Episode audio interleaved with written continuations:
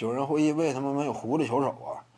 嗯，似乎说呢，就是在他们这个，啊，但这玩意儿我们都只能说猜测。詹姆斯库里呢，他俩出生在同一家医院，他俩多少有点联系，而且常年交手，互相之间彼此认可，他俩确实彼此认可。你不要感觉他俩好像说仇人一般，没有。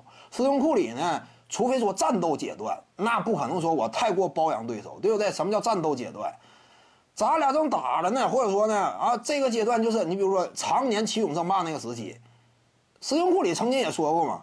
啊，这个呃，詹姆斯的队友好啊，队队友差呀，都说詹姆斯队友差呀，那都是 NBA 级别球员，你不能说他们差。他也说过这话，但是当时是战斗状态，战斗状态你不可能说给予对方太过褒褒褒奖的，但是互相之间私下肯定彼此认可，尤其呃两队的战斗啊，曾经的呃硝烟呢已经逐渐散去了，那互相之间肯定彼此尊重。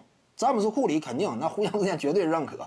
他俩其实彼此内心当中位置都是非常高，因为你说詹姆斯跟谁斗时间最长，就跟库里斗的时间最长嘛。所以他俩互相尊重。你曾经有过交手，但是互相尊重。呃，你只要说能跟詹姆斯拉上点关系，詹姆斯挺尊重你。那一般来讲，像开个会之类的，呃，因为克里斯保罗他是工会主席嘛，詹姆斯也是工会副主席。这都属于高层，高层认可的话，那你有参会的资格嘛？对不对？一般来讲是这样。字母哥也是挺打法跟詹姆斯挺像，而且字母哥一直以来对詹姆斯也是备受推崇。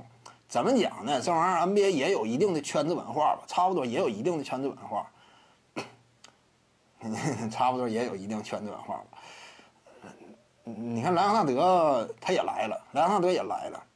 怎么讲呢？朗纳德曾经在赛场之上也与詹姆斯交过手，对不对？互相之间也有一定的尊重，也有彼此尊重，也有尊重。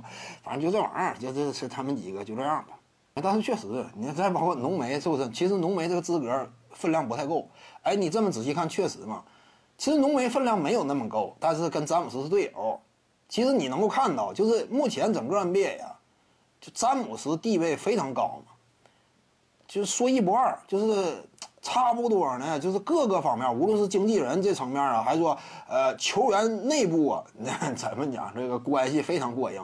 徐静宇的八堂表达课在喜马拉雅平台已经同步上线了，各位观众要是有兴趣的话呢，可以点击进入到我的个人主页当中，在专辑页面下您就可以找到它了。